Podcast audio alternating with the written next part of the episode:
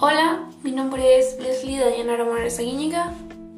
Soy de la carrera de Mercadotecnia y vamos a estar viendo el tema de Sistema de Información de Mercadotecnia. ¿Qué es un sistema de información?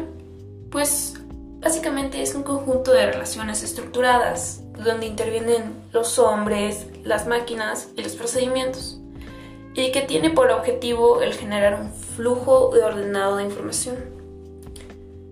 ¿Cómo se conforma? Pues es proveniente de fuentes internas y externas de la empresa, pues destinadas a servir de base a las decisiones dentro de las áreas específicas. ¿Cuáles son sus fuentes de información?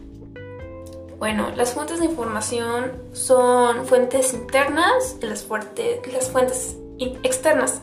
Las fuentes de información externas pues, son más importantes para la obtención de datos útiles, ¿no? Esos datos pueden ser de dos tipos, datos primarios y secundarios.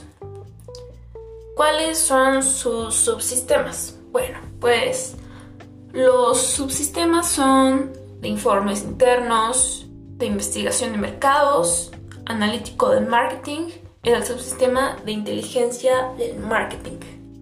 Bueno, pues esto ha sido todo. Eh, espero que te haya gustado y gracias por escuchar.